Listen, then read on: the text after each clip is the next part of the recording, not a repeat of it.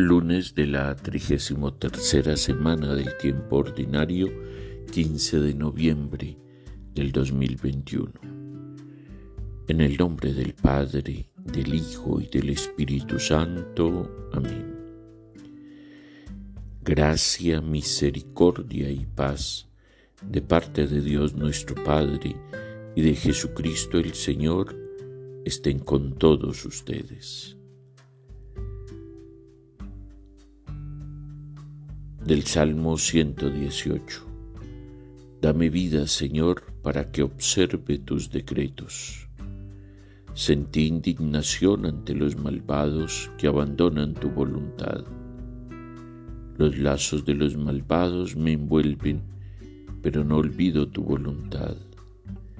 Líbrame de la opresión de los hombres y guardaré tus decretos. Ya se acercan mis inicuos perseguidores, están lejos de tu voluntad. La justicia está lejos de los malvados que no buscan tus leyes. Viendo a los renegados sentía asco porque no guardan tus mandatos. Dame vida, Señor, para que observe tus decretos. Una oración hermosa nos trae el Salmo y nos hace pensar en lo que el día de hoy nos describe el primer libro de los Macabeos, un pueblo que está indignado porque ve atropelladas sus tradiciones más sagradas. Pero eso mismo ocurre en nuestra propia vida.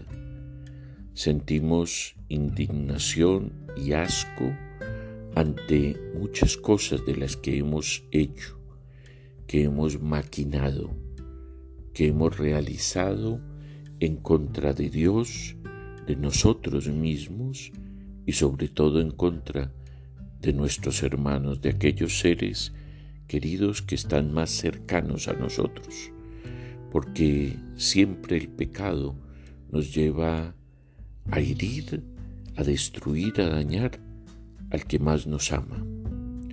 Y por eso la súplica del salmista, dame vida, Señor, para que observe tus decretos, tiene tanto sentido. La vida no es solamente para gozarla, para disfrutarla.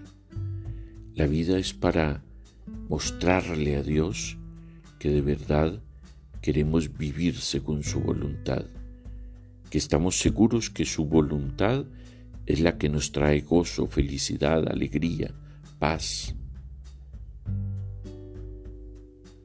Este ciego de Jericó entiende muy bien eso. Es de Cristo de quien le viene la salud.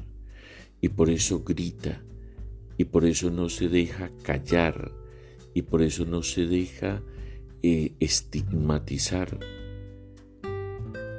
él quiere salir de su condición de mendigo.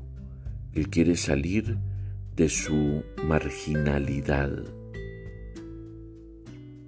Y Jesús lo oye, se detiene, habla con él, lo interpela, le concede lo que desea su corazón. Tu fe te ha curado, recobra la vista.